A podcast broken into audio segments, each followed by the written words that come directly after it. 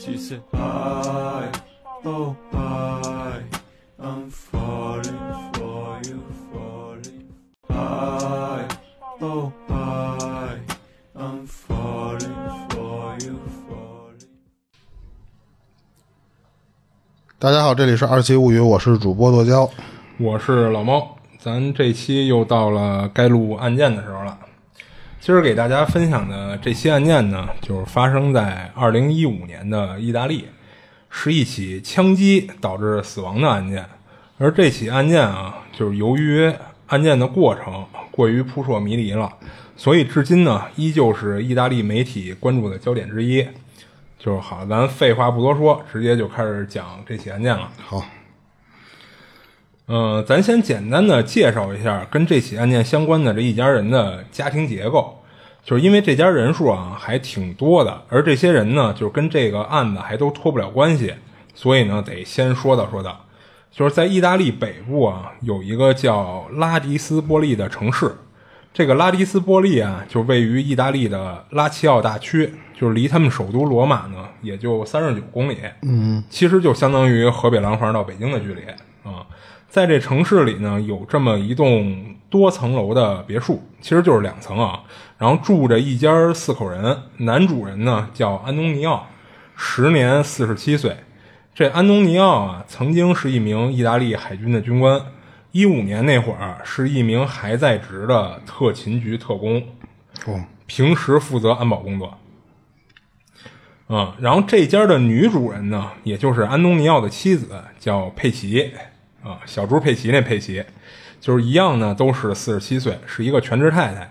俩人生有一儿一女，儿子叫费德里科，时年二十三岁，当时呢就读于一所军事学院，有一女朋友叫维欧拉。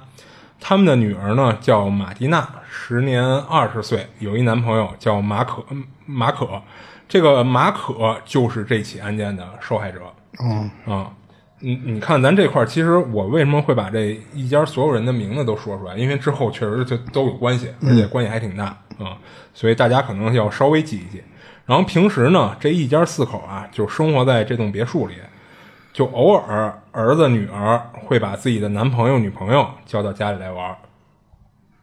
在二零一五年五月十七号十一点晚上的十一点三十八分，这个拉迪斯波利的幺幺八急救中心啊，接到了一通求救电话。在这通求救电话中呢，一个名叫费德里科的年轻男子告诉接线员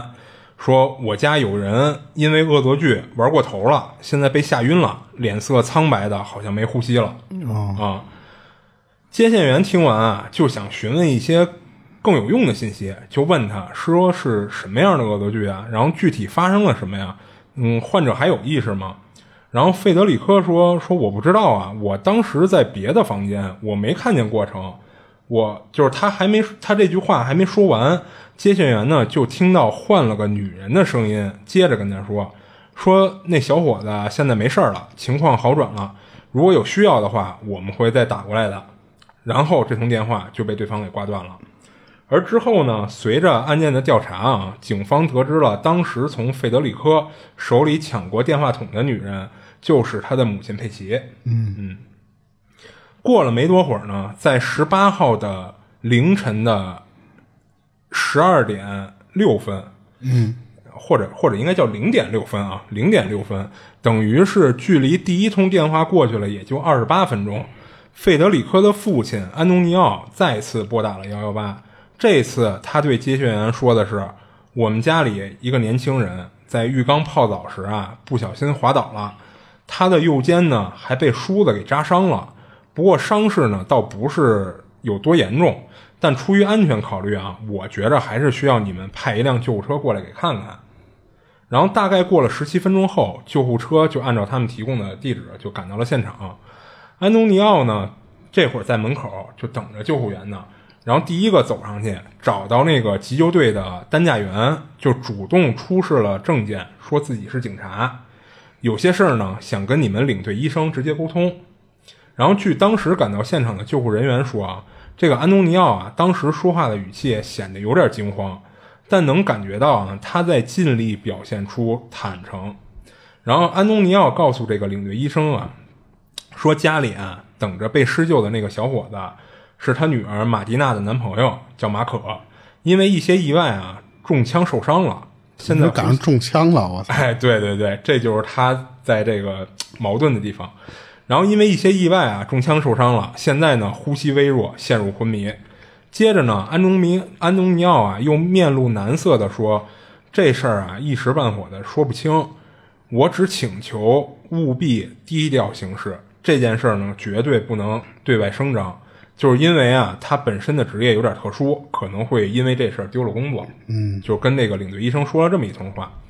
而这会儿的费德里科啊，也就是第一个打幺幺八的那个男的，则是在旁边不断的重复说：“说爸，你赶紧给伊佐打个电话吧，找他，找伊佐。”这个伊佐又是谁呢？他是安东尼奥的好朋友，是拉迪斯波利市警察局局长。哦，啊，然后救护人员啊跟着这个安东尼奥上到了二层的浴室，看到一年轻男子正赤身裸体的躺在浴缸里，头发呢也是湿的，看样子应该是刚洗过澡。当时这名男子的意识已经开始模糊了，基本上就没办法回答救护人员的任何问题。然后经过检查啊，发现该男子右臂上有一处伤口，伤口的尺寸不大，有点类似于拿烟头烫伤的那种情况。哦，伤口周围呢比较干净，没有什么明显的血迹。而这个伤者呢，就是安东尼奥的女儿玛丽娜男朋友马可。经过救护人员的初步检查呀，发现马可意识模糊，伤情呢还挺严重的，根本不属于急救等级中的绿码。然后这块儿呢，得简单给大家介绍一下这个意大利的这个急救分级。意大利的医疗急救啊，就是根据患者伤病程度，一般会分为四个等级。一级呢叫白马，是不紧急，但病人呢想尽快就诊，所以拨打的幺幺八。就比如什么皮肤湿疹这种不着急的病啊。二级呢叫绿码，就是也也没多紧急，但是呢需要及时处理一下，比如创口不大的外伤或者单纯的脑震荡。就什么叫单纯的脑震荡啊？就是说除了脑震荡以外，不伴随头部的其他伤势等啊。然后三级呢叫黄码，就是表示啊，就是需要尽快处理的紧急情况，属于不能耽搁治疗，有潜在的死亡危险。而四级呢叫红码，是非常紧急，属于最高优先级，要优先处理的情况，就比如主动脉破了、大量出血，然后过敏性休克等有很高的死亡危险了的这种情况。不过后来啊，我看网上有人说那个碰到过一种蓝码的情况，嗯，就是有在意大利的朋友啊，说他其实就诊打急救电话，最后给他定性的是蓝码，说是处于高于绿码又低于黄码的这么一个位置啊啊！但我看啊，大部分都是四级。好，急救分级咱介绍完了啊。那在这起案件中啊，就是介于一开始他们打电话的时候，这个安东尼奥一家没有如实的跟这个接线员说明伤者的具体情况，嗯，所以呢，急救队一开始只启动了绿码接诊，也就导致了救护车上其实没有配置给重伤重症这类型患者进行诊疗的相关设备。哦，到现场看到伤者真实情况的救护人员啊，这会儿呢就不得不立刻给转成了红码，就紧急调度医用直升机送马可去条件更好的罗马双生子综合医院，为患者争取一线生机。啊，原来他这个我不知道咱那边是不是这样，那看来、就等于说他这个车不是每每次都配备齐全哎，对的对对设施，对我估计咱这边应该也是这种情况，就可能定级什么的不太一样啊。嗯，我估计也是这种情况。然后直升机啊，在接上马可之后呢，在大概还是十八号的零点五十四分，到达了罗马双生子综合医院。然后安东尼奥啊，开着车带着妻子和儿子呢，稍晚一点到了医院，而马蒂娜和那个他哥哥的女友维欧拉赶到医院的时候，已经是一点半了。嗯，等于这俩人呢，要比其他人更晚到医院，晚了得有大概半个多小时。医院接诊的医生啊，给这个马可做了检查之后，确认了是子弹穿过了他右上臂，刺入了右肺。然后马可呢，内出血非常严重，胸腔大面积浸血，失血量高达一千五到两千毫升。嗯，加之呢没有及时的送医，就目前已经无能为力了。嗯，医生又强调了一遍，说如果能在这个马可伤后一个小时内送来抢救，这一枪这一枪伤其实并不致命啊，说白了就是还是可救的，只不过呢，就是因为他们送来太晚了。马可呢，在五月十八号的三点十分就被确定为不治身亡，直接死因为失血性休克。由于患者呢属于非正常死亡，而且呢安东尼奥一家人啊在急救电话中先后两次都含糊其辞的，还有隐瞒伤者的真实情况的嫌疑，所以呢医院当时就决定立马报警。根据属地原则啊，这起案件呢恰好就是由这个伊佐局长，就是咱之前说的那个安东尼奥的朋友，对嗯伊佐局长任职的这个警局来接警承办。五月十八号下午，警局呢暂时以延误施救的罪名传唤安东尼奥一家录口供，就包括费德里科的女友维欧拉。警察局呢，并没有对他们全家执行严格的疑犯的待遇。安东尼奥呢，更是直接就去找了局子里专门负责刑侦调查的负责人，就是负责调查他们这起案子的那个，甭管是警长还是什么职位的人吧。嗯。然后先是跟人礼貌的寒暄了几句之后啊，就面色无奈的说：“说我家出事儿了，可能有大麻烦。”然后这个这个就是承办他这案子这个负责人啊，让他先去自己的办公室，说坐下来慢慢说。随后呢，就是表情严肃的这个伊佐，就是他们的局长，也推门进来加入了谈话。他先是对这个负责人说：“说我感觉事情不妙。”然后他直接就问这个老朋友安东尼奥啊，就是说怎么会家里怎么会在家里开枪呢？说你别跟我撒谎啊，你直接跟我实话实说，有什么说什么。嗯，然后安东尼奥短暂的思考了一会儿后，回答说：“说都是我的错，跟家里其他人没关系。”就说这么一件话。然后咱详细的介绍一下安东尼奥这个人啊。安东这个尼奥，就是那个父亲是吧？哎，对，就是说白了，应该是这一家的家主，嗯，也就是那个呃有有军职的那个人。嗯啊，安东尼奥呢是一个军旅精英，拥有海军少将的军衔，曾获得过意大利共和国骑士勋章。近几年呢，又被选入了高级特工机构的特情安防小组，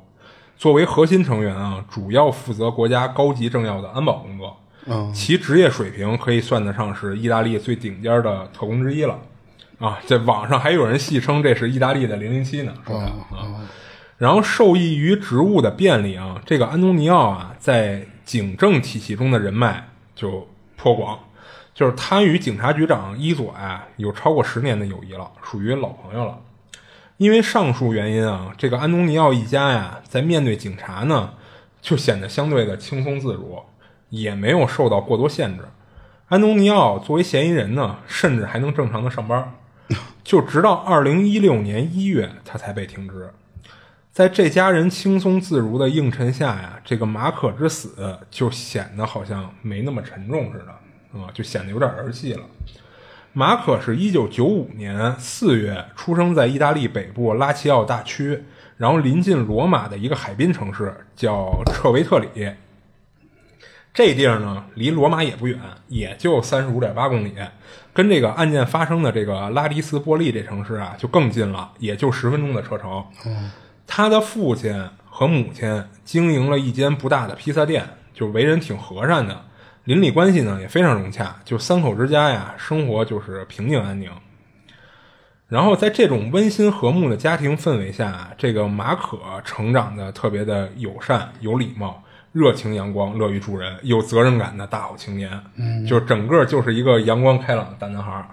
然后他总是那个精力充沛，就是想象力天马行空的，还很幽默，就能让周围人都快乐起来。马可呢非常渴望成为一名职业军人、飞行员或者是警察。在二零一三年高中毕业的时候，就由于马可的英语成绩啊比较差，马可的会考综合分数呢达不到军校报考标准，他就开始半工半读，就一边做兼职啊，一边就是复习备考。除了在自家店里帮忙呢，他还会找一些就是保安之类的工作打零工。二零一五年春天啊，就是马可终于考出了一个理想的会考分数，就是成功申请到了萨丁航空科技学院的一个报考资格。这这学院是意大利一个知名的空军学校。然后两年多的辛苦付出呢，没有白费。然后他又顺利的通过了第一轮笔试。此时的马可就那是非常的有信心啊，就满心期待第二轮的面试通过后，他就能梦想成真了。马可稳定交往了三年的跟他同龄的护士女友马蒂娜，这个马蒂娜一直反对他参军，就是因为如果男朋友啊考上了远在萨丁岛的军校的话，那俩人就不得不面对异地恋的问题了。嗯，把马蒂娜呢，在心理上啊，就是特别依赖她的男友马可，就是非常抗拒这种远距离恋爱带来的这种失落感和不安全感。就是整个三四月份啊，俩人就因为这事儿发生了多次的激烈争执，还短暂的冷战分手过。女方呢，甚至通过男友的爸爸，就是马马可他爸下最后通牒，说马可已经四天没给我打过电话了，他竟然还若无其事，我受够了。如果今天之内他还不来主动找我，一切到此为止。但他们这种争吵啊，并未持续太久，小情侣就再度的和好如初了。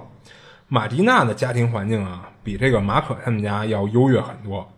马蒂娜她父亲就是安东尼奥，是高级军官；母亲呢，常年在市政选举委员会做兼职点票员，就倒不是什么太好的工作啊。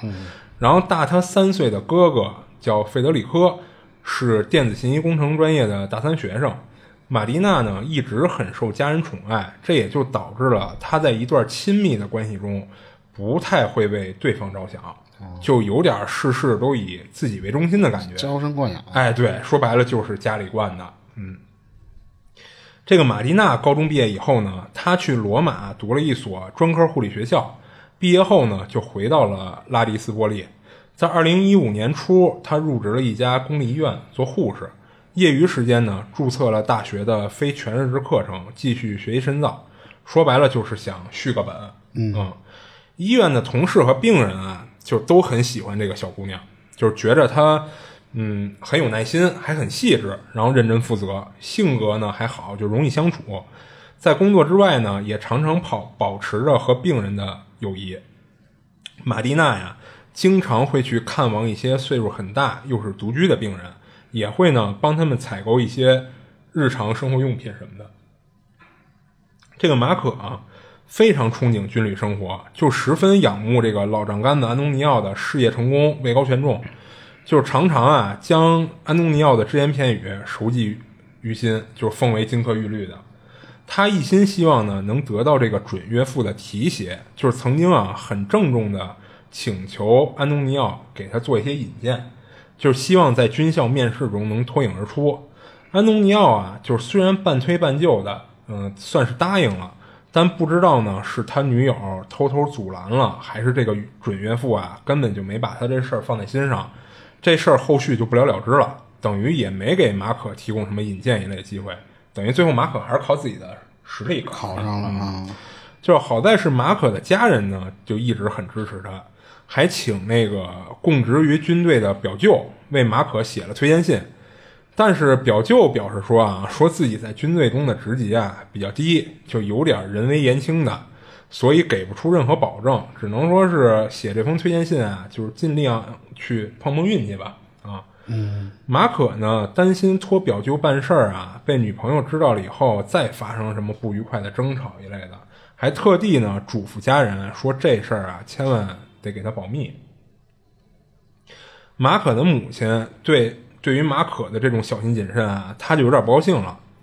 就是你说这儿子好家伙，正为了前途跟这奋斗呢，他做女朋友的不鼓励就算了，怎么还能说就是各种干预阻挠呢？嗯，再加上啊，这个玛丽娜就是平时啊，他对马可管的特别狠，他会经常的登录马可的社交账号，删除他账号中的。女性好友啊，还会呢，时不时的就查看他手机的通话记录，不许男朋友单独参加有其他年轻女孩在场的派对和聚会，有时呢，甚至还会妒忌马可与他父母的关系太亲近了。但这个马蒂娜呀，她本身其实有点双标了，就是她并不以同样的标准要求自己，就依然会结识新的男性朋友，社交软件呢也不会屏蔽异性。但不是说这玛丽娜有什么出轨行为啊。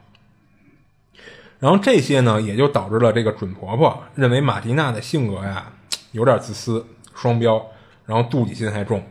就是过分的以自我为中心，一直对其就是颇有微词。不过呢，马可一直就特别包容，他觉着这些都是马蒂娜爱自己的表现，就一直都没太当回事儿。嗯，在二零一五年五月十七号礼拜天，马可从当时打工的这个海滨浴场的老板那儿领了周末两天的工资一百欧元。在晚上七点四十下班时间一到，他和同事道个别之后就走了。然后在八点的时候，马可准时到了女朋友就位于拉迪斯波利的家里聚餐。当时除了安东尼奥一家四口人和马可之外呢，还有费德里科，就是就读于军校的女朋友维欧拉。等于那天晚上在这栋别墅里的聚餐是六个人。嗯。十一点的时候，马可呢给家里打了一电话，就告诉爸妈呀，说今天晚上就睡女朋友家了，明天再回去。然后马可的父亲啊，就是隐约听到电话里儿子说话的间隙，这个背景音里好像是有争吵的声音，但他当时并没在意。然后十一点十五的时候，安东尼奥家突然传出很大的响声，就类似于玻璃碎裂的声音。然后三分钟后，马可大声的惨叫，在安静的夜晚就格外的引人注意。二十三分钟之后，费德里科才第一次拨打了急救电话。然后这些内容呢，就都是警方通过他们一家人的口供和别的相关人员的口供总结出来的案发的那天马可的经历。然后这段内容啊，其实没什么可争议的，基本上就是事实了。而马可到底是怎么中的枪，这大家就得接着往后听了。咱慢慢说。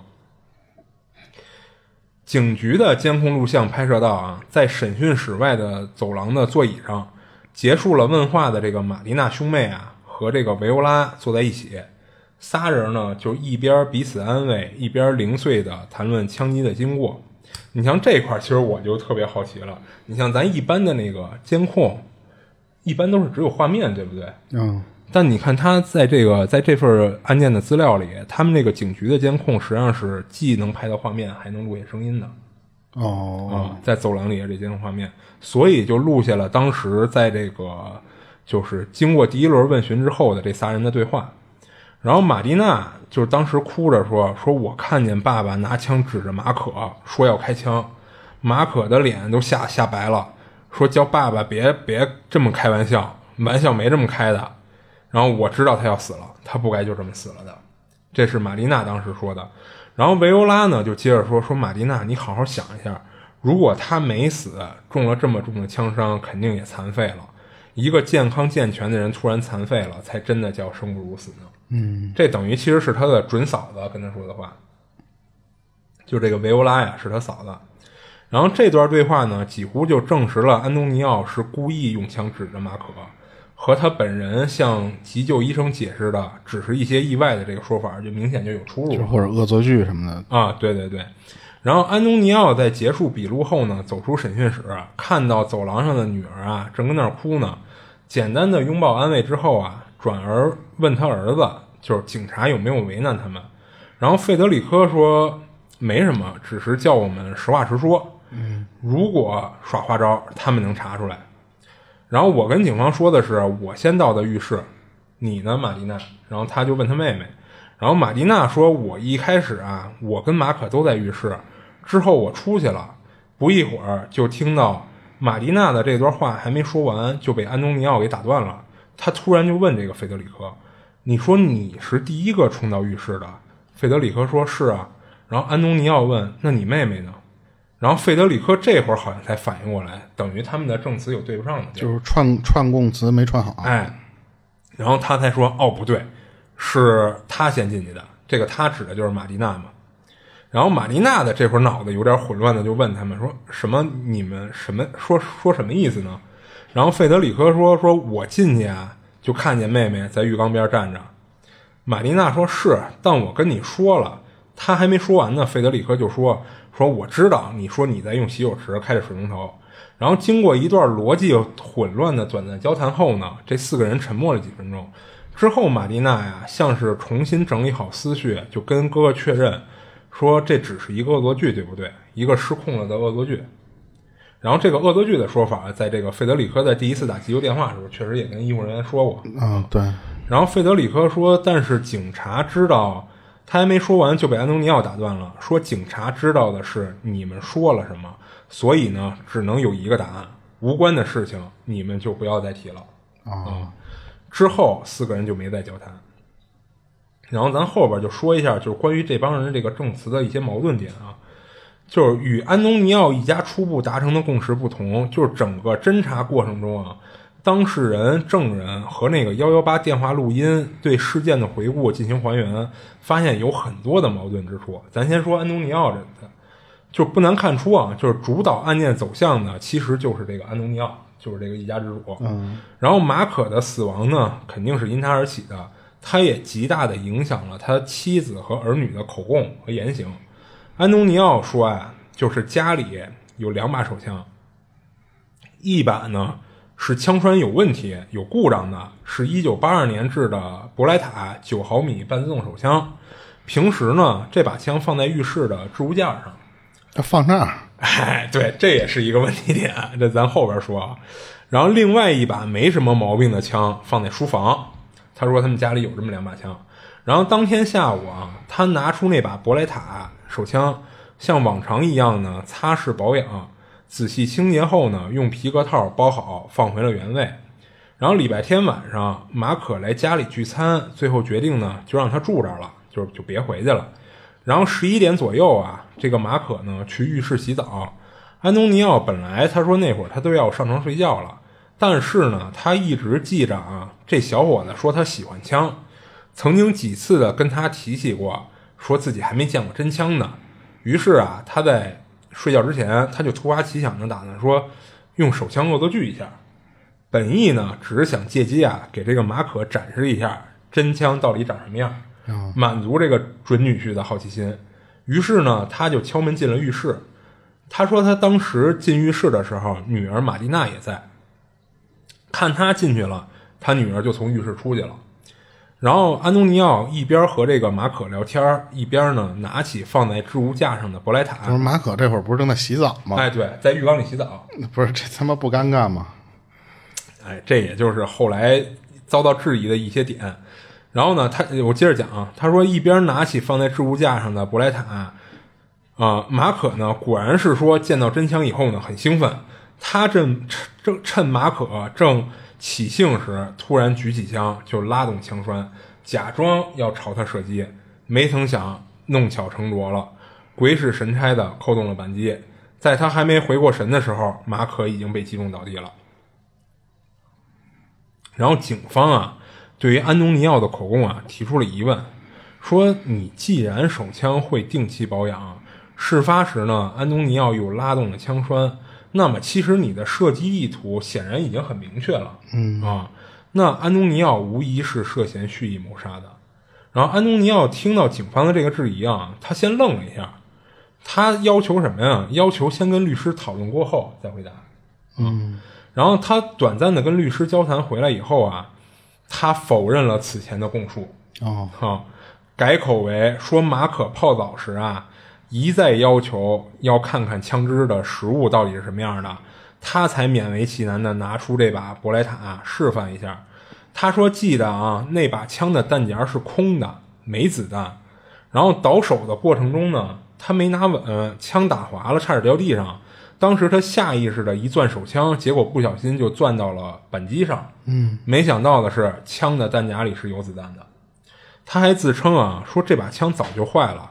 这枪到他手里之后呢，只在2007年年中看那个射击教练实物演示的时候用过一次，其余时间一直是闲置的，等于就一直没在用。就虽然他他说他自己啊，虽然自己从军多年，可他并不熟悉枪支操作。没有读过枪械专业的课程，跟外行其实没两样 啊。但是啊，就是安东尼奥的前同事，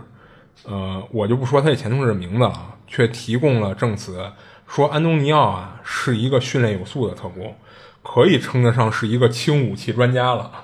这按理说你能当保镖或者当一些什么，就是那些高级职位的话，你这个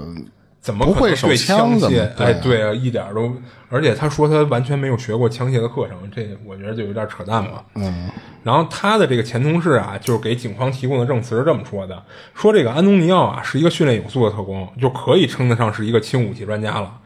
一直呢有定期的进行射击训练的习惯。俩人在二零零七年到零八年共事的期间啊，就知道这个安东尼奥有持枪执照已经有很多年了。你借口操作生疏，其实是极不合理的。等于他这个前同事踩了安东尼奥一脚。对啊。然后此外呢，他这前同事还提到啊，说他不明白为什么安东尼奥在案案案发后，竟然将他从社交软件上给删除好友了啊 啊，可能是怕他说错什么节外生枝吧，这是他自己的猜测啊。然后咱接下来就说这个安东尼奥的女儿马蒂娜的证词，也就是马可他女女朋友的证证词的疑点。对照这个马蒂娜在警局记录下来的证词内容啊，和她无意中被那个警局走廊监控拍到的一家人的对话，能清晰的感觉到她刻意的在说有利于父亲的话。她最后给警方确定的口供版本是什么呀？她是说她吃完晚饭呀，她和马可一起回二楼自己的房间，接着呢，马可呀要去同在二层的这个浴室去泡澡。他在浴室的洗手池呢，这会儿正洗内衣呢。俩人当时就是一个人洗内衣，一个人跟那儿泡澡，俩人还随意的聊着天儿。结果呢，就看见安东尼奥啊敲门进来了。他觉着他爸呀这个时候进来肯定是说有事儿想找这个马可单独聊，所以呢他就出去了。然后等他出去以后啊，过了一会儿，他听到了很大的响声，但是他说他他没听出来是枪声。他说不知道该怎么形容这个声音啊，总之就是一个很大的响声。嗯，他走进浴室呢，就问说发生什么事儿了。然后他父亲回答说，回答他说只是开了个玩笑。这个马可呢，可能有点受惊过度了 啊，一个小就玩笑吓晕了啊，就说是这意思。马可可能死了。然后至于此前他所说的亲眼所见的射击过程呢，马蒂娜一再解释为说是录口供的警察对他态度太恶劣了，他当时被吓住了，心里害怕，又因为男友意外去世，情绪崩溃，精神恍惚，不知道自己在走廊上脑子乱了啊。就是你想，他其实他什么时候说他亲眼目目睹了他爸对马可开枪？就是他在第一次录完口供的时候，在走廊上，嗯，他们那个兄妹俩人，包括他嫂子，他们仨对话的时候，嗯，等于让警方给拍下来了，还录下来。然后他最后跟警方说：“啊，那一段是我说说错了，胡说的。”啊，就切掉重来。对对对。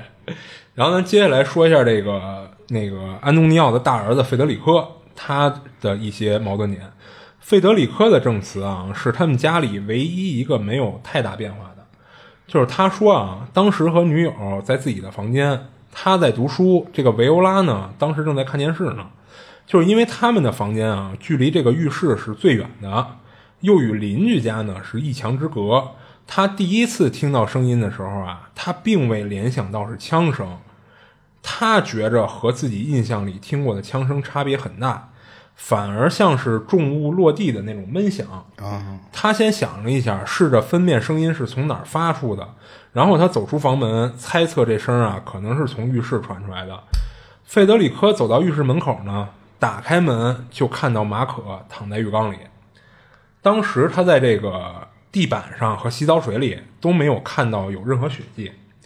然后右肩呢，他看马马可右肩的那个伤口啊也很小，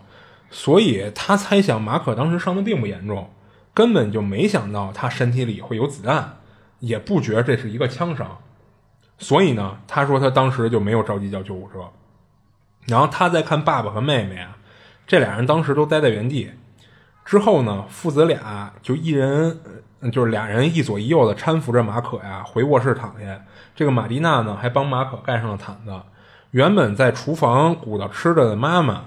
看见这状况也吓一跳，就是大家这才缓过神儿，商量接下来怎么办。然后费德里科呢，又返回浴室，捡起了那把博莱塔，把它丢到自己卧室的床下。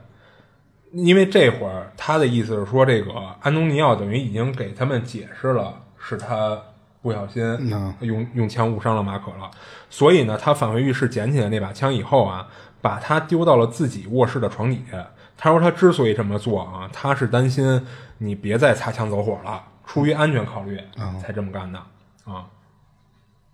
然后咱接下来就说这个费德里科的女朋友维欧拉。维欧拉呢，在事发后呢，就显得非常冷静，只有一次被警方监听到生气到接近失态的抱怨男朋友，说都是你，连累我跟着没完没了的撒谎。啊，被警方听到了这么一句话，然后警方分析啊，觉着他的话中啊比较可信的部分是曾经对朋友提起过，就是这个维欧拉呀对他自己的朋友说过，说那把博莱塔整个下午啊都在一层客厅沙发上，而并非是安东尼奥所说的放在浴室的置物架上。警方觉着这这个他们就是查到的信息是一个比较真实的信息。哦，啊、所以呢，警方认为啊，不排除一种可能性，就是这个手枪啊，由于摆放的比较随意，因为他不是说那个就放在一层沙发上吗？啊，就谁都能接触到这把枪。或许呢，有人在无意中把玩这把枪的时候啊，打开了保险没有关上，或者呢拉动了枪栓，就给上了子弹了。嗯啊，至于浴室，在浴室里呢，维欧拉说她那时啊是跟在她男朋友费德里科身后。她考虑到呢，因为马可是在洗澡嘛，没穿衣服，所以她就没进去。但她在浴室外边远远的看见马可的手臂上有一处，就是肩膀上啊有一处很小的痕迹，但没有血。她说浴室里呢也没有什么其他值得注意的地方。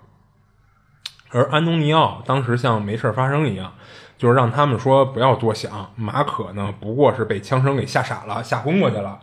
他也没怀疑安东尼奥所说的。然后咱后边就说这个佩奇，这个佩奇呢，就是安东尼奥他他媳妇儿，他老婆。就是在和佩奇就比较熟悉的一些朋友和邻居眼中啊，这个女主人佩奇其实在整个案件中充当着一个负责善后的这么一个角色，就是给家人行动上的一些支持。就是马可确认死亡后的几个小时里啊，就是从医院回家后，就是这个佩奇啊，先是彻底打扫了家中，就是里里外外全打扫一遍，而后呢，联络了一位朋友，询问说是否能拿到接诊急救队的全员名单，但是他找的这个朋友给他拒了，说我不能给你这样的信息啊。然后佩奇呢之后就找了他们的家庭律师，讨论说，如果死者的父母提出高额的死亡赔偿金，我们应该如何应对，并且呢商讨了一个家庭财产转移方案，希望最大限度避免金钱损失。哦，同时呢，这个佩奇向安东尼奥同为职业军人的弟弟征求反侦查的意见，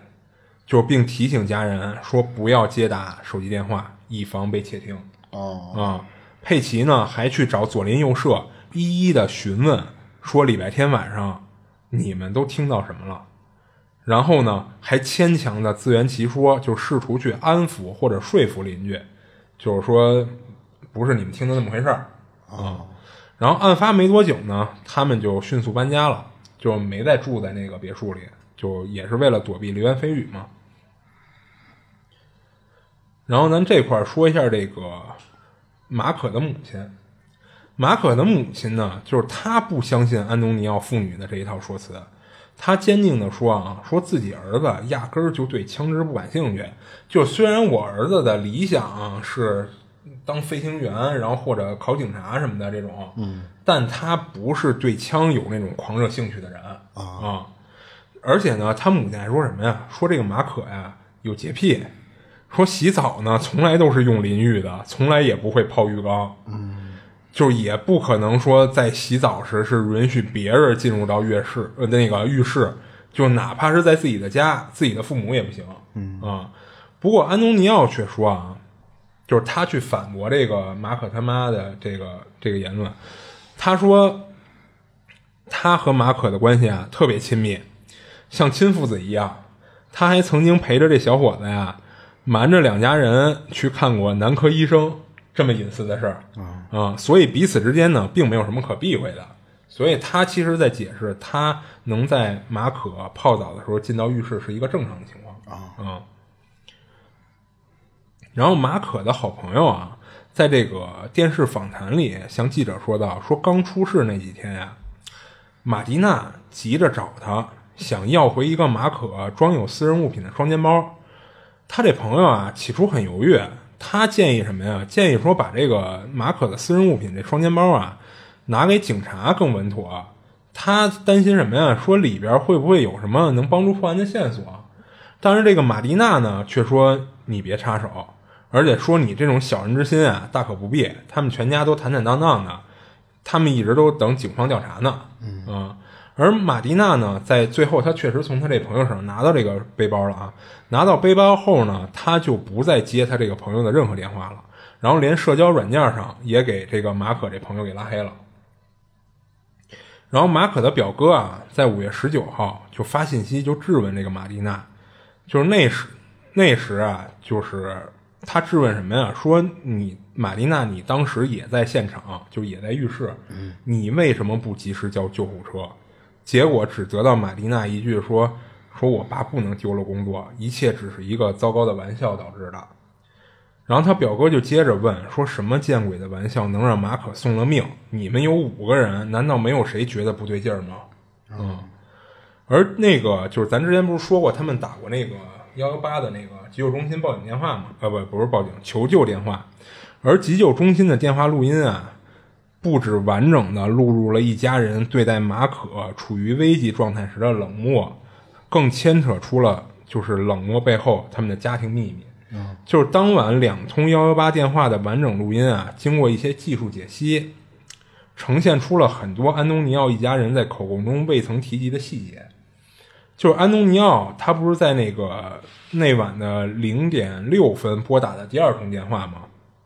在那通电话中啊，能够分辨出马可当时是低沉的、有气无力的、痛苦的呻吟声，等于在电话中也传出来了。死，哎，对，而且呢，他们还就经过去分析这个电话录音，还听到什么呀？听到马可比较清楚的说：“说是我不对，够了，求你了，原谅我。”这样呢，简短的话语啊，甚至呢还录入了马蒂娜压低嗓音的对他对马可说：“说你安静点儿，闭嘴。”然后他母亲佩奇则在一旁帮腔说：“烦死了。”嗯，然后马可呢还继续哀求道：“说求求你让我回家，马蒂，对不起，对不起，原谅我。”这个马蒂实际上是马可对马蒂娜的爱称、昵称，或者说小名儿的那种。嗯。然后对于录音中的发现啊，就是佩奇之后啊，他试图澄清，就是他说他叫的啊，就是说那个马可当时叫的不是马蒂，而是马西。马西又是谁啊？这马西是谁呢？马西其实是马可当时在那个海滨浴场打工那老板的名字啊。他妈说那个马可当时叫的是马西，但是马可的这个老板啊，想都没想就否认了，说马可没有任何理由向他道歉或祈求原谅，他们之间根本就不存在任何的矛盾和纠纷，俩人呢就是普通的雇佣关系，相处也一直都挺不错的啊。而且我们俩基本上除了下班就没有什么联系了啊。就别来沾边儿。哎，对对对，别来沾边儿啊。然后这块儿要说到他们一个邻居，就是他们别墅旁边啊，其中一个邻居表示说，那个那天啊，就是他和就是这个邻居和他妻子啊，当时已经睡下了，结果呢被响声给惊醒后啊，觉得这声是从安东尼奥他们家传来的。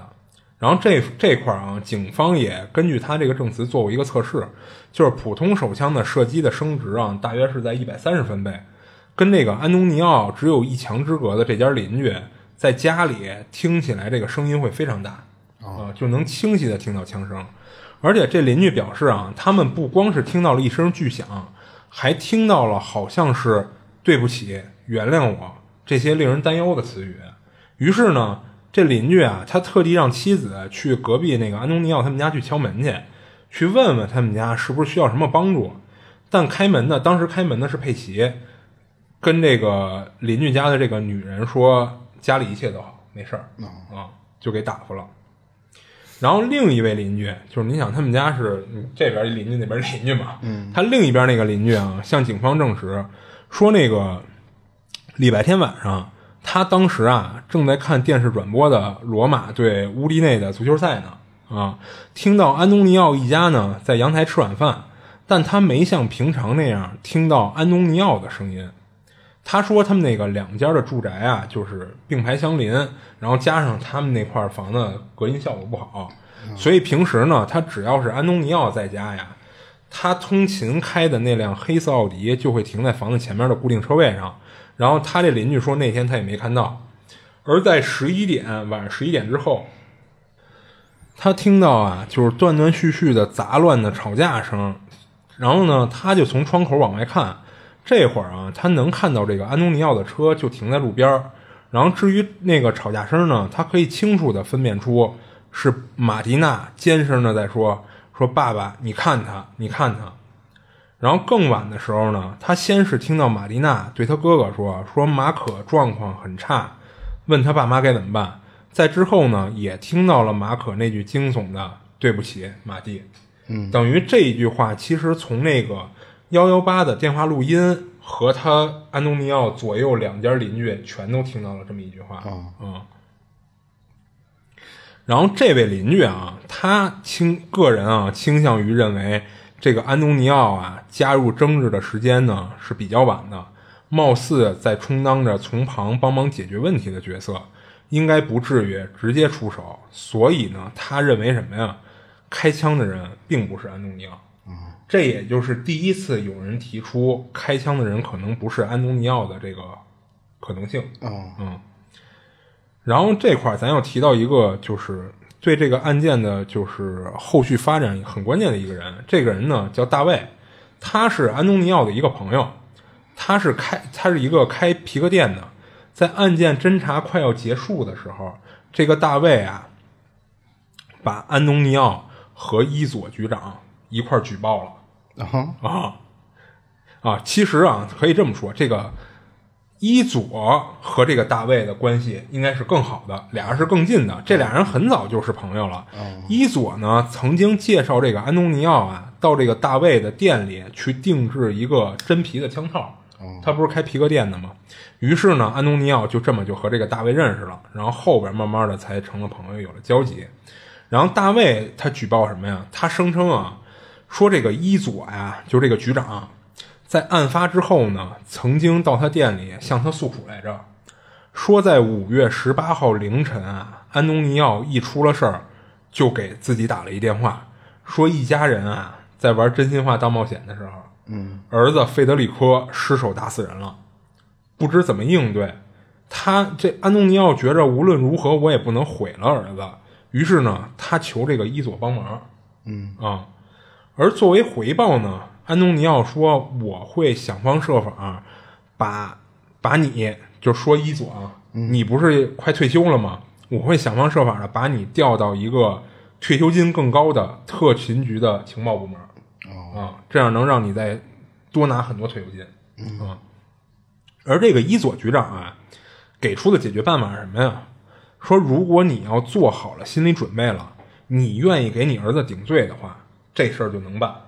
哦啊！可事后呢，伊佐越想越良心不安，他觉得一个二十多岁的年轻人啊，因此丧命，这事儿让他有点备受煎熬的。他不想他后半生全都被这事儿折磨，于是他才跑来跟大卫吐苦水来着，啊，等于是找了这么一个发泄口。而大卫呢，更指出啊，说这个安东尼奥啊，他还一秘密，就是安东尼奥有两张电话卡。一张呢是他实名注册的，是他平时日常使用的，而另一张呢，实际上啊是登记在马可名下的。嗯，这张卡的电话号码啊是马可的父母在整理儿子遗物时从他的手机通讯录中看到的。啊，他怀疑啊，就是这个大卫啊，他怀疑这个电话号码是安东尼奥平时用来联系或者处理一些不想让人知道的事儿的。就等于处理一些脏事儿了什么的，或者怎么着的。而当时案发后呢，安东尼奥打给伊佐，就是说求伊佐帮忙摆平这事儿，用的就是这个小号啊。而办案的警察呢，并没有调取这个号码的通信记录，这个当然也是有原因的啊，因为那个什么，他这个案子首先一个是他这个办案过程拖得特别久。就是当时意大利的这个电信公司啊，他们是有这么一条规矩，就是他会为客户保存两年的通信数据。嗯，然后大卫举报这事儿呢，是发生在二零一七年下半年，而你看这个案发是在二零一五年的，呃，就是月中的那会儿。啊啊。年中的时候，啊，对对对，年中年中年中那会儿，所以等于其实已经过了两年半了。所以呢，其实就是这个小号的在案发那段时间的那个通信记录已经没有了啊啊，已经过了那个通信公司的保存期了。所以警方呢，最后确实也是想调这个小号的通话记录来着，但是发现调不到了啊。几乎是大卫举报的同一时期呢，马可的母亲也收到了类似内容的匿名信。啊，这个匿名信里啊，指控真凶是费德里科，费就是安东尼奥的大儿子。啊指控是是他杀的马可。不过呢，信中完全没有提及这个案发时的细节，警方最后啊也没找到这寄件人是谁，所以对这封信的可信度也就表示了怀疑。而在这两件事儿爆出之后呢，这个伊佐局长啊就反驳大卫，说我们侦查过程是完全合法合规的，说他当警察几十年了，一向克己奉公的，没有徇私舞弊的这种情况，更不可能跟人进行利益交换。嗯啊，就就比较苍白，这反驳的啊。而负责调查这起案件的警官呢，还接受了电视采访，在采访中啊，他也替上司解围，说我们局长啊，从未以任何形式，甭管是明示或是暗示，别调查费德里克的嫌疑。啊嗯，所以他那意思就是说，我们都是按正常途径在调查。嗯，然后就在大卫语出惊人的这个举报没多久呢，他又通过媒体啊发表了一个公开信声明，说自己呢出于某些压力和威胁，为了他和家人的安全，就不会再讨论与这起案件和顶罪相关的任何事儿了。哦而顶罪一说，由于是空口无凭，警方呢也没查到什么实质证据能证明费德里科才是开枪的那个人，所以呢就就此不了了之了啊。然后咱这块儿说一下那个关于就是物证，就是鉴别了一些的情况。这起案件啊，最大的举证的争议点其实是在射击的枪支和火药上。啊、就如费德里科所说啊，在警察搜证时，确实是在费德里科的卧室的床底下找到了那把击中马克的博莱塔手枪。嗯，但作为关键物证，这把枪警方在找到以后，却发现上面干净的不可思议。哦就上面所有的生物痕迹，就什么叫生物痕迹啊？就比如指纹、汉字、DNA 全都被抹除掉了。哦，就无法判断谁接触过或使用过这把手枪。就说明处理过了。对，而那个射击造成的那个火药威力，嗯，就是什么叫火药威力啊？就是那它本身不就是一火药爆炸吗？有粉末，哎，对，它会对对对，溅出一些粉末。这个火药威力啊，在就是警方通过就是调查这几个嫌疑人啊，在安东尼奥身上总共发现了八十七个沾染点。哦，啊，其中鼻孔有十八十八处，然后费德里科呢，全身总共有四十二个沾染点，这个马蒂娜有十八个，其中一一处呢是他的右鼻孔，而在佩奇和维欧拉身上是未检测出火药威力的。嗯啊，马可接受急救时呢，穿着穿的是一件黄色的短袖 T 恤，上边有八处火药威力的沾染点，而他拖在女友卧室的那个网球鞋上，左鞋上有三处，右鞋有五处。这些呢，其实也就意味着，在射击发生的时候，他的衣服和鞋子也在浴室内，嗯可能是在穿戴整齐时被击中的。嗯。警方的火药检检验结果呀，能够支持两种假设，一种是说呢，这个枪击发生时啊，他们四个人就是被检查出都有火药沾染点的这四个人，处在同一个封闭空间，就是被枪击的马可，然后身上沾有火药的安东尼奥和他的子女这四个人，然后这是第一种，第二种呢是说，由于这个马迪娜呀，和费德里科身上的火药痕迹比这个安东尼奥啊要少很多，啊，所以有可能是什么呀？就是他们俩是在枪击结束之后啊才进入到浴室的哦，啊，就是说有由于有可能，哎，对，由于这个浴室的环境湿度大，空气流动性差，这个火药的细小颗粒飘散在空气中啊，沾落到随后进入这个这个密闭空间的人的身上，这是属于一种正常的物理现象的啊。但这个说法呢，其实是有漏洞的，就是安东尼奥和他俩孩子呀，这仨人在接受见证人员采样的时间为五月十九号，距离案发呢已经过去了将近两天了。他身上的火药颗粒啊，他在外出活动，然后穿脱衣服后呢，肯定会有一定的脱落。采证时的那个沾染颗粒数量肯定要小于案发当时他们身上的数量的。对，也就是说，凭借火药粘着情况，还是无法确认枪击发生时究竟有谁在现场。嗯，这只能作为一种佐证，而不能作为一种直接证据。另外呢，就由于这个马可的外衣、鞋子都沾有火药，还使得这个浴室啊，你到底是不是第一现场，也成为了一个疑问。啊，因为通常呢，不会有人穿着外衣、穿着运动鞋进浴室准备洗澡，对不对？然后警方呢，对于这一点疑问呢，他们也无法给出什么确切的结论。嗯，在对嫌疑人家的这个电话监听中啊，他们就发现这个费德里科给他姨夫打电话报平安的时候，说他五月十八号凌晨从罗马医院离开后就没回家，因为什么呀？因为他嫌家里火药味太大了。哦，除味剂都遮不住，就只好去女朋友家里睡客厅了。那不像是一发子弹造成的吧？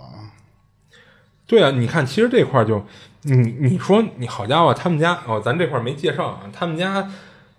虽然就两层别墅，但大概得有两百多平。嗯，两百多平，你这个就如果枪击事件真的发生在浴室的话啊，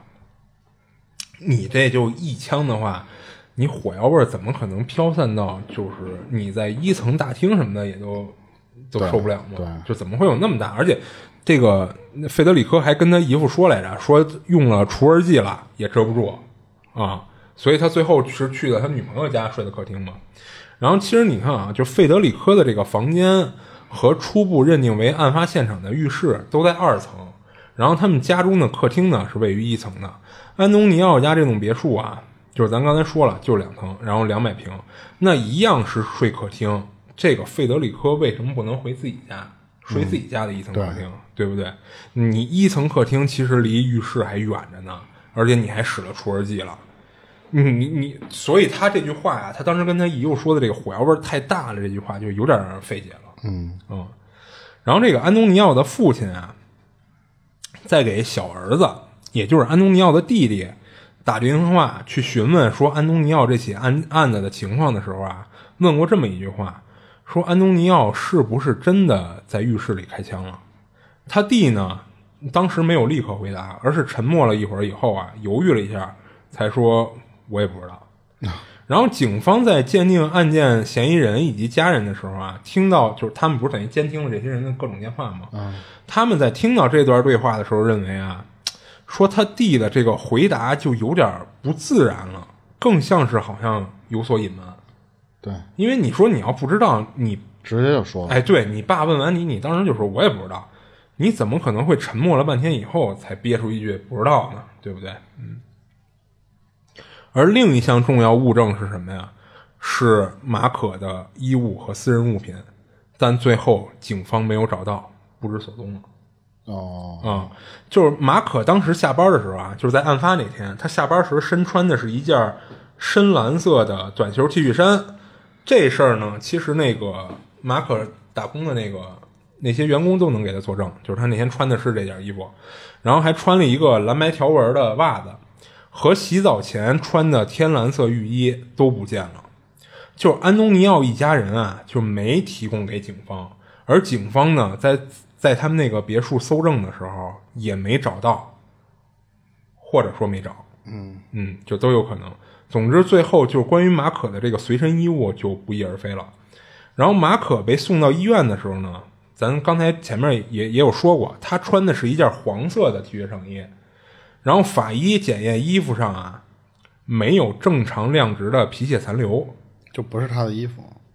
啊不，这也不是说不是他的衣服啊，这话什么意思啊？就是说你平时你穿了一天的一件衣服上，上面能检测到很多你身上的皮屑，但是马可在医院穿的那件黄色衣服上呢，上面有马可的皮屑，但是这个皮屑量就太少太少了，嗯，不像是那种穿了一天的衣服。那于是呢，警方就怀疑这件衣服啊，应该是在被送往医院之前现给他穿上的。嗯，不过也合理啊，因为毕竟那个什么呀，救护人员在到现场的时候，马可当时是全裸在浴缸里的。嗯，啊，也有可能是后来家人给他套了一件衣服嘛。然后马可当天穿的长裤呢，哦，他长裤警方找着了，就是没找着那件 T 恤和那个袜子。然后这个长裤啊，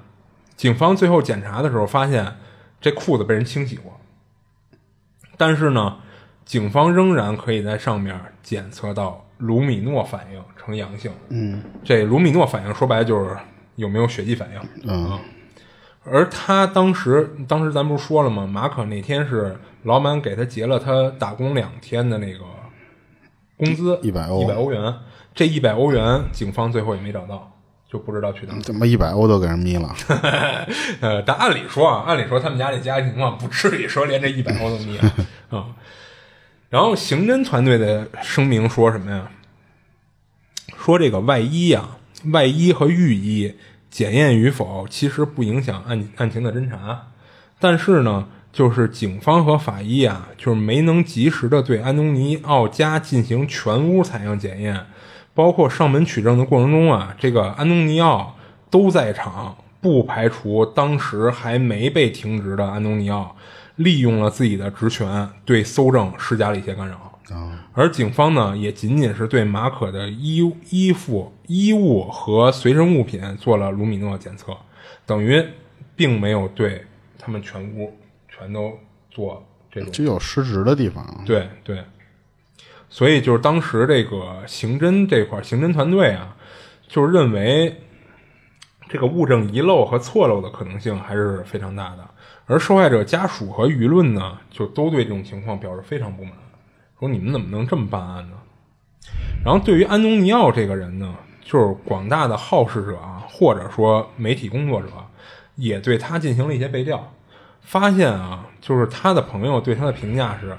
这人无论惹了什么麻烦，总能想办法全身而退，甭管是这办法是正当的还是不正当的。嗯啊，而且还发现啊，首先他们一家的家庭开支就是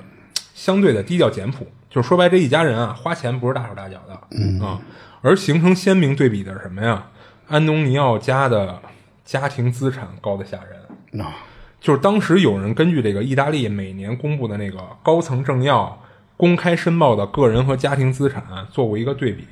就发现安东尼奥他们家富裕的程度就有点太离谱了啊。问题是从可以查到的地方看啊，他们一家人全都是正常收入，但他们家的这个资产跟这个正常收入是对不上号的。就有黑钱呗。啊，而且呢，还扒出了一些安东尼奥就不能叫是前科吧，就是有一些不正当的记录。嗯，在两千年的时候啊，就时年三十三岁的安东尼奥被两名外国提供特殊服务的人报了警。嗯啊，就是说他招嫖还赖账，并且呢对他们俩暴力相向。就是虽然事发地啊是在那个意大利首都罗马，当时的安东尼奥向警察朋友伊佐讨了个人情，这个伊佐呢想方设法的把这个报案啊给转到了自己的辖区手里，又不知用了什么手段打发掉了那两个人，顺利的撤案了。哦，等于就没有留下记录，没有留下案底。然后在二零一四年的夏天呢，就是在高速路上，就是安东尼奥啊，以超过两百公里的时速打算超过前方车辆，对方司机呢被他的这种超速超车的行为啊给激怒了，想把他逼逼停下车，说道说道。结果当安东尼奥停车后呢，直接就掏出手枪就恐吓对方，并且非常傲慢。对方虽然气不过，那也没辙，就只能乖乖让路，让他先走了。而这些内容的被扒出啊，也就导致了舆论上和民众更加不相信安东尼奥的证词，不信这只是一起恶作剧过头的意外。同时呢，也怀疑安东尼奥是不是真的跟伊佐有交易行为，从而帮助他们家来脱罪啊。然后之后呢，就是到了开庭审理的时候了。在案件开庭的时候啊，就检察官以过失杀人的罪名啊起诉安东尼奥一家，其中呢就是期望的量刑啊是负是直接责任人，就是说这个安东尼奥他定性为直直接责任人，或者说就是咱说直白点，他就是凶手。嗯，想期望的量刑呢是判安东尼奥二十一年监禁，他妻子和两名子女各十四年，然后指控这个维欧拉呀有延误施救的情况，期望的量刑是两年。哦，啊、然后由于事发环境呢相对封闭，所有被告呢又都是同一家庭的成员，全都关去了。哎，不不不是，这是这是这样的一个问题，就导致许多细节啊，就始终都未能理清或者披露。嗯，因为你想，当时在场的所有人全是一家人啊，所以他们极有可能就是互相，对吧？串供嘛。对，然后法庭呢，只能够依据有限的人证物证和当事人的真假参半的证词，对本案作出判决。在二零一八年四月十八号啊，就是法庭判决安东尼奥故意杀人罪名成立，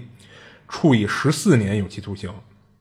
妻子和一双儿女则被判处九年监禁，而这个维欧拉获准无罪释放。嗯嗯。除这个维欧拉外啊，剩下这这几个人，这四个人吧，这一家四口，都对这个判服呃不是判判决表示不服啊，要立即上诉。他们一再辨别说，被害人的弹孔很小，然后血迹有微乎其微，他们根本就无法预料这个伤情到底严重到了什么程度，就很难联想到说这是一个致命伤。然后八个月后啊，这个安东尼奥一家呀，二审胜诉了，嗯，等于他们上诉那个法庭还是受理了，就是也可能是因为这个案子的，就是好多那个证供什么的，就不是那种铁证如山，所以法庭还是接受了。接受以后呢，就加上可能也是安东尼奥人自己有人脉、有钱，找的那律师团队牛逼，所以最后呢，导致他二审胜诉了。新的裁决推翻了一审的原判，安东尼奥重新裁定的刑期为五年。啊，他妻子儿女的刑期也缩减到了三年。这个维欧拉还是无罪啊。然后马可父母呢，对这个二审的结果就根本就无法接受，就借由媒体啊，他就控诉这个二审简直就是儿戏，就漠视生命。他呢，他说我要上诉到意大利国家高等法院，嗯，就是最高院讨回公道。在二零二一年的五月，就是意大利的最高法院法官啊，就是最终认定说安东尼奥一家呀，在案发后没有采取任何有效的办法对受害者进行急救，直接促成了马可的死亡。这不是意外，而是有意为之，就是他们毫不犹豫地牺牲了一个二十多岁年轻人的生命，又为一己私利掩藏真相，就应当接受相应的法律制裁。所以呢，终审最终认定安东尼奥故意杀人罪名成立，仍应服刑十四年。另外呢，三位家庭成员佩奇、费德里科、马蒂娜则从重判罚。原来不是说一审的时候是期望量刑是他们仨人九年吗？嗯，这次终审的时候被判的是九年零四个月的刑期，哦，嗯，就算是从重处罚了。而这个维欧拉还是被判无罪。然后这个案件呢，其实全过程到这儿就结束了，嗯。然后因为这案子的各方证词呢和信息量有点大啊，所以我跟这儿快速的给大家梳理一下这案子。就是马可呢在十八号被枪击，安东尼奥一家呢没有第一时间拨打幺幺八急救电话，当在经历了将近一个小时后被送到医院时，已经抢救无效了。安东尼奥的证词中啊，案发过程在他和律师交谈后，最终更改为马可想要让安东尼奥演示一下真枪是怎么用的。安东尼奥呢无奈答应，而他在不知道枪里有子弹的情况下误伤了马可，而他的子女呢都是在听到浴室的声响后才赶过来的。案发现场和主要证物的那把手枪，在经过清理和警方没有在第一时间勘查现场勘查的情况下，无法判断真凶到底是不是安东尼奥，还是另有他人。嗯，最终呢，在安东尼奥一家和各方证词，再加上犯罪专家的分析下，否定了这场枪击案是一场意外的可能。于是，最终判定安东尼奥谋杀成立。他妻子和儿女呢，因为没有第一时间将马可送医，同时存在说谎、掩盖真相的情况，被判定为从犯。最终呢，只能得知马可是被他们一家的某一个人枪击的，而他们家有不可推卸的延误救治时机的情况。但是马可被杀的动机和原因到底是什么，就不得而知了。啊，这就是这个案子几乎的全过程。然后对于这起案件的动机啊，其实你看到最后，咱也不知道这马可他也没有说，哎，对，到底是为什么被杀的？嗯，安东尼奥一家肯定都说这就是一场意外，我们不是故意杀他的。当然，最后法院啊，法庭就是判他们就是故意谋杀。嗯，然后呢，就是对于这个动机啊，主流媒体的分析评论啊，大多认为是情侣争执导致的。就是加上当时的那个时间背景啊，就是马可呢，他不是已经考上了吗？相当于是，他按理说他应该是去去上军事学校去了。对，嗯，然后那个马蒂娜，就是他女朋友，不是一直都不同意吗？所以这个主流媒体和一些民众吧，认为的诱因应该就是情侣争执导致的。然后两个人呢都很年轻，这个马蒂娜呢不善于控制情绪。他尽管啊，在工作时给人印象温和，性格好，但这个人啊，在恋爱中其实是很任性的。就加上案发当时啊，这个马蒂娜她是在自己的家里，等于我在主场，身边呢还都是自己的家人，有这么多人撑腰的情况下呀，他的负面情绪更容易被放大，更容易失控。嗯，安东尼奥呢，把女儿和男朋友的争吵啊看在眼里，他有护女心切，加上他的这种军事背景。他的确有可能在情急之下呀，就用手枪打算吓一吓这个准女婿马可，说你别跟我女儿吵了，你就听我女儿的。他有可能出于这种目的，结果没想到呢，竟真的擦枪走火击中了受害人。这是主流媒体分析后认为的动机。嗯啊，然后我在了解完这个案子之后啊，我觉得会不会有这么一种可能啊，就是安东尼奥啊。一开始可能是真的是失手打伤了受害人，但是马可在他家中中枪呢，也不是一件小事儿，警察一定会追查嘛。所以枪击案啊，不仅可能会影响到他的职业生涯，还有可能牵扯出那个他委托马可办理的电话卡，以及他的那些不可告人的秘密，就包括他那些家庭资产，嗯，是怎么来的。嗯，我倒是觉得有一种可能，会不会是，呃，叫马蒂娜是吧？嗯，他，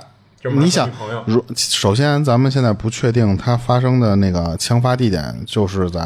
哎，对，浴室，就是反正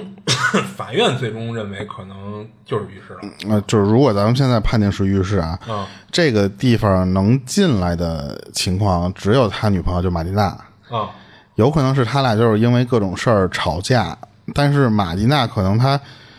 并不至于拿枪来威胁马可，然后我的觉得啊，是他的是哥哥吧，叫什么？啊，对，费德里科啊，他可能从外面听到什么了，或者说他就就是护犊子啊，替妹妹出头，拿着枪就进来了，但是是失手打了他了。但是他爸就觉得说这个事儿如果传传出去，或者说被警察知道之后呢，这两个年轻人就有案底了。所以，索性呢是让他爸来扛这个事或者说就是他儿子费德里科的前途就废了。对他儿子其实是在一个特别，咱前面介绍了，你可能因为时间有点长，有点忘了。他儿子是在一个特别知名的空军学院，嗯，就是其实前途一片光明。就你不管是哪种，就可能是老子给儿子扛一个事儿，而且老子很有自信，就是说我这局里认识人。哎，对，最后有可能不会判我们谋杀罪。嗯啊。就可能要不然就是误杀，要不然就是意外，对对吧？嗯，因为我觉着啊，你关系再私密，尤其你要是就中国，反正是肯定，我觉得是这样啊。嗯，就是老丈杆子和这个女婿这种关系，他不至于说我能闯进浴室去去怎么怎么着，嗯，除非真是你你在浴室里对我女儿造成什么伤害啊或者什么的，我知道了，我可能会冲进去揍你去，啊但是，一般这种情况下，可能是同为同龄人，比方小舅子这种关系。嗯我听见我妹让人欺负了，我就进来拿枪就就吓唬吓唬你。我觉得这种是更更可能会发生的事儿。就是我更倾向于可能是他那个小舅子杀的人，啊。但是我觉着说，你看开头的时候说并没有什么血迹，就说明他们对这个这个马可的伤伤口这个地方，他要不就是非第一案发现场，要不就是在报警之前他们处理了一下，啊。就是说肯定这些人都是知道他当时的真实情况了。对然后呢，就摆出一个说是用玩笑啊，或者说恶作剧这种，形式，或者说我没觉得他伤的这么重什么的。对对，但是你想想，什么枪打人身上，他能能没有什么没有什么伤啊？哦，对他这个案子，他们一家人为什么会会能这么说，或者说让人觉着有这个可能性啊？是因为什么呀？你看他中枪的位置啊是在左肩头，对吧？嗯，咱正常来说，以为如果是这儿有一弹孔，那你是不是就正面拿枪，就等于比如说打穿过去了，或者说就留在左肩里了？啊按理来说，这个位置确实不致命，但是你看他最后法医鉴定，他这个枪是怎么着啊？从他左肩的位置斜着一直射到了他左肺，啊所以我怀疑那个枪啊，还不是一个远程射击，啊，有可能是斜着抵在他肩膀崩了一枪。不，如果你要是接触在肩膀的话，会有灼伤。哦哦，就你不会你会有一定距离一个弹孔啊。对它，它可能会有烧伤的痕迹，嗯，但是如果你要稍微有点距离的话，它可能会是一个啊洞打进去。对对对，啊。啊对，那那就不一定是顶着打。而且你想那个角度来说，确实是近距离，当然不应该是贴到他啊肩膀上对对对。来打，因为除非那个当时马可躺在地上，我从老远我帮给了一枪，他可能从肩头打到肺里去，嗯，要不我离你这么近，相当于就是给你制服在地上的时候，我瞄着你的肩膀打了一枪的那种角度，啊对对所以我觉得更像是就是有意，没有没有什么。说我给你看看我的宝贝，啊、就首先啊，你说得有多不靠谱的岳父，才能在自己女婿那儿洗澡的时候，我哎，你听说你喜欢玩枪，我来给你而且而且你知道，安东尼奥说这个，就甭管是给人展示啊，还是他后来改证词说那个不小心要掉地上了，我一钻、嗯钻上那种啊，就是甭管是意外还是怎么着，擦枪走火，所有的这些就是犯罪专家，包括这些刑侦团队，全都不信他这道说辞。对就是因为他本人的这个背景对啊，就是你好家伙，你都快成了意大利的零零七了，你能跟我这玩擦枪走火的事儿，嗯，对不对？就觉得这太太扯淡了。所以我觉得更像是他的俩孩子发生的，然后他来顶包，啊，他又很自信，说我这关系铁，不会判我多重。对对，但是他最后的目的其实也是达到啊了一半儿，这个判决结果，我觉着达到他的预期了。对，但是他也他那个小舅子也相当于是留案底了呀，啊，对对对对对对，对，他可能更想的是说这个事儿我只要我扛扛下来了就行。你想，他当时在那个警局里跟那个佐伊说的话，那个当时是被那个团队给那什么给录下来了，嗯，就是被监控给监控下来。他跟那个什么佐伊啊，伊佐，他跟那个伊佐局长说的是说那个都是我的错，跟我的家人没关系。嗯，其实他就是想说我把这事儿扛起来。就越这么说，越有可能是掩掩盖真相的一个对对对想法。还有就是当时这个伊佐和这个安东尼奥他们俩共同那个皮革店老板那朋友大卫，嗯，大卫不是说来着吗？说这伊佐跟他说了，他就是顶罪的啊。但是我当然他这个没法证实了。对，但是我倒觉得他可能不想，就是说他自己的资产这些不想被别人知道。其实，嗯，我倒觉着可能关系不大，可能是相当于是一个烟雾弹，或者说一节外生枝查到了他这个家底儿好像有点有点不对，这个数，嗯，就是可能那个大卫他的举报是。就是觉着我怀疑你这人就不正确，就有点、有点对对对嫌疑，对对，他其实最主要举报的还是那个关于这个伊佐和和那个安东尼奥。就是。黑警嘛，他想哎，说这俩人就是黑警，最主要是想举报那个事儿，然后后边那个其实是他自己的猜测嘛，就是他得知了安东尼奥有两张电话卡，所以他猜了这么一个情况。对对，就可能无意中查到你还有更大的这个，可能还有别的问题，对对。吧？嗯，行，那这期案子就都讲完了是吧？呃，对，讲完了。行，那基本上能分析，因为这个案子最后也没有一个正确的一个，不是或者说真实的案件还原，所以咱们也只能当做对，其猜实。你看这件案子，他怎么去还原啊？基本上只能靠当时在场的这五个人的口供，嗯，去还原。但是这五个人都串一块儿了，所以啊，对啊，就赶巧这五个人全是一家人，嗯，所以你等于就没有一个就是相对能客观一点的人来去去复述这个案发过程到底是怎么着的。对对所以也就导致了这个案子就是处处都是疑点，然后警方调查起来也特别困难，加上有可能这个伊佐确实存在一些包庇啦这种行为，对或者顶多我觉得可能是这个马蒂娜她因为自己太横了，所以就是说我知道我爸那有枪，我拿过来吓唬吓唬你，就连他小舅子都没有这关系，就是小舅子可能都是无辜的，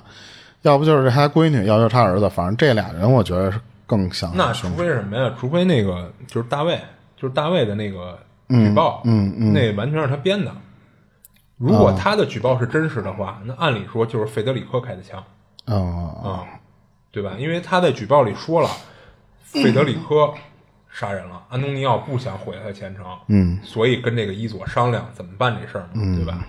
就除非那个大卫的证词完全是假的，对对，而且说实话啊，这个浴室是不是真的第一案发现场，这真的不好说。因为你想，他母亲是最了解这个自己儿子马可的嘛。他说：“我儿子从来没泡过澡，他活了这二十多年了，从来没泡过澡，因为他有洁癖，非常严重的洁癖。嗯，他接受不了浴缸，就是哪怕是说他母亲说啊，就是哪怕在他们家里的浴缸，这个马可从来不用，他必须是淋浴。嗯，啊、所以这个浴室泡澡这个有可能还真的不是第一现场，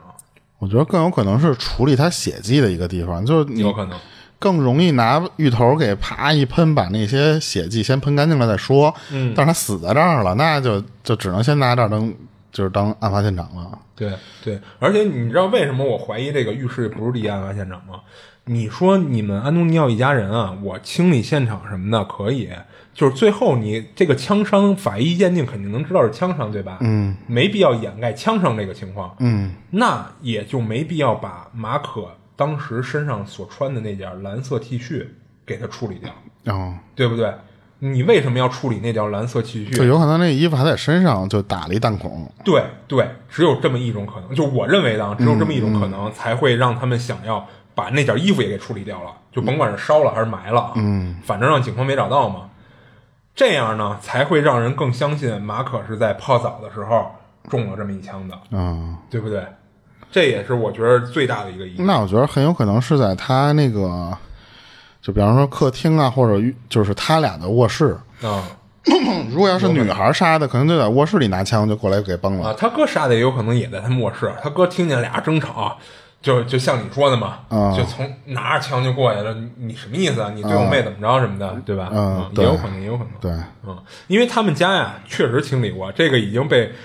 多方的证据证实了，他们确实清理过案发现场啊。而且你还记得那个当时他们赶往医院的时候，马可被直升机接到医院，嗯，那个那个安东尼奥带着儿子和女朋友，儿子女朋友，嗯，先去的。哎，不是带着儿，就是家里还留人了呗。哎，对，安东尼奥带着他儿子和那个佩奇，就是他老婆，他们仨先去的，而那个他女儿和那个他嫂子，嗯，等于晚了半个小时才去，嗯，啊、在这段时间就极有可能是清理了现场了，对啊。对，所以这个案子到最后也是疑点重重，就是你真的说不清这个案发过程中到底是发生了什么，嗯而他们一家到底为什么杀这个马就可能名字听上去有点乱，因为毕竟不是咱们这边说张哎，三对对，李四，而且因为这涉案的人确实有点多，唯一没关系的可能是那个维欧拉，那维欧拉好像确实没必要说他名字，其实，嗯。嗯他最后也是无罪释放了嘛。对。行，那这期案件对就先到这里。嗯，这里是二七物语，我是主播豆椒，我是老猫，我们下期见。下期见。She said, bye, oh, bye.